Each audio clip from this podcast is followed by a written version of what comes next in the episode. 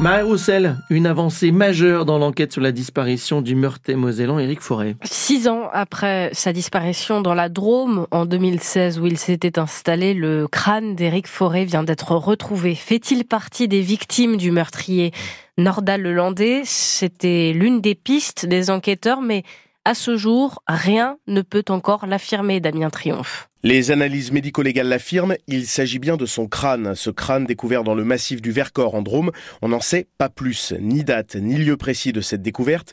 Le parquet de Valence communique seulement là-dessus. Alors ça suscite énormément de questions sur ce qu'il s'est passé. Éric Forêt, 47 ans, s'est volatilisé après avoir été vu pour la dernière fois à la supérette de Chatuzange-le-Goubet, où il vivait avec son compagnon, le 16 septembre 2016, vers midi et demi. Il est parti avec son 4x4. Depuis, rien. Son compagnon a remué ciel et terre en vain.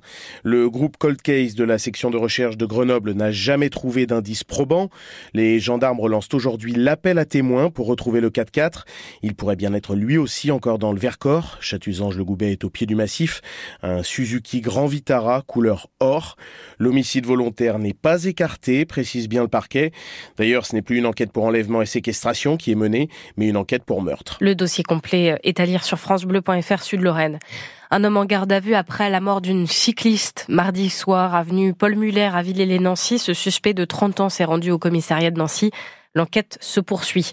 Quand une montre connectée permet de retrouver la trace de cambrioleurs présumés. À Nancy, les policiers de la BAC, la brigade anticriminalité, ont interpellé quatre hommes de 25 à 38 ans le 31 décembre dernier, quartier Charles III, à Nancy.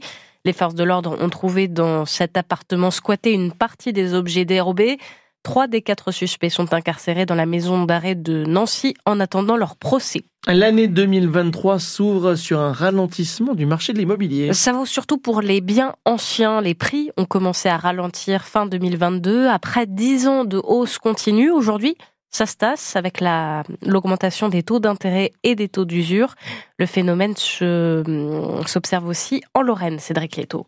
Dans son agence nancéenne, Lionel Gonzalez a toujours le sourire. L'année 2022 reste quand même un excellent cru à Nancy. Sur Nancy, en ce qui nous concerne, nous avons vécu aussi encore une année assez florissante avec une tendance à la hausse de nos volumes.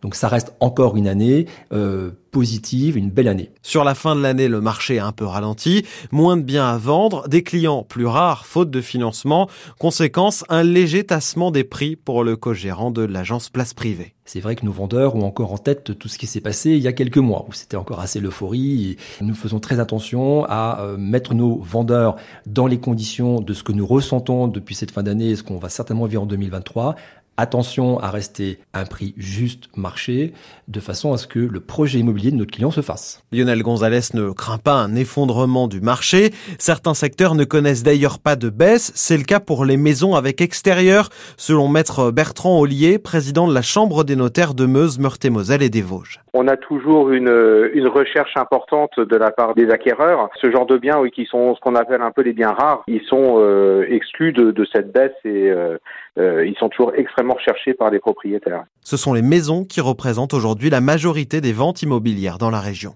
La retraite à 64, voire 65 ans, n'a pas le soutien du parti LR. Nous ne voterons pas ce texte, confirme le député vosgien Stéphane Viry ce matin sur France Bleu Lorraine.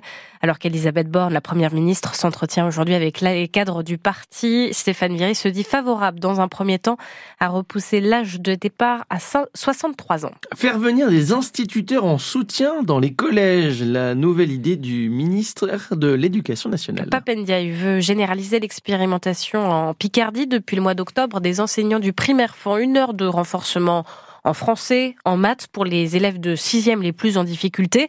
Pourquoi pas répond Magali Leclerc, secrétaire régionale de l'UNSA Éducation Grand Est, mais il faut mettre des moyens pour le primaire. Aider les élèves, oui, bien sûr, mais il y a aussi une autre solution, peut-être de faire moins de, de suppression de postes, comme cela est prévu dans la carte scolaire premier degré, et donner des moyens euh, en amont, en l'école élémentaire, euh, pour que prévenir plutôt que guérir. Euh, certes, peut-être que les évaluations ne sont pas aussi satisfaisantes qu'elles pourraient l'être, mais c'est peut-être dans les classes de CP, CE1, CE2 jusqu'au CM2 qu'on pourrait aider les élèves avant que qu'il n'arrive au collège. Pour le syndicat national unitaire des instituteurs professeurs des écoles, euh, le SNUI cela ne résoudra pas les difficultés des élèves de sixième. La troisième place décrochée par le skieur vosgien Clément Noël hier à l'épreuve de Garmisch-Partenkirchen, de quoi permettre aux natifs de Remiremont de reprendre confiance après plusieurs semaines de difficultés. 8h36 sur France Bleu Lorraine. Euh, on n'est pas à l'abri d'averses aujourd'hui. D'une bonne émission Non, ce sera tout à l'heure, hein, de midi à 13h avec Willy Revelli. Il sera avec nous tout à l'heure, hein, Willy Revelli, 8h50. Euh, effectivement, oui, on n'est pas à l'abri d'avoir des averses. Toute la journée d'ailleurs, on risque d'en avoir. Euh, on risque d'avoir également du vent ce matin entre allez, 20 et 40 km heure. On nous dit euh, Météo France, ça va balayer la Lorraine, mais ça va se calmer à la mi-journée. Ce qui frappe, ce sont surtout les températures douces, très douces. Vous le disiez euh, tout à l'heure, euh, les températures de l'année dernière, moyenne 12 degrés à Nancy, ben, on sera dans la moyenne aujourd'hui. On attend 12 degrés au meilleur de, de la journée, avec en ce 5 janvier des températures 6 à 7 degrés au-dessus des normales de saison. 12 degrés du côté de Nancy, on aura 11 à Lunéville, Toul et Pont-à-Mousson, ce sera la même chose à Neuchâteau.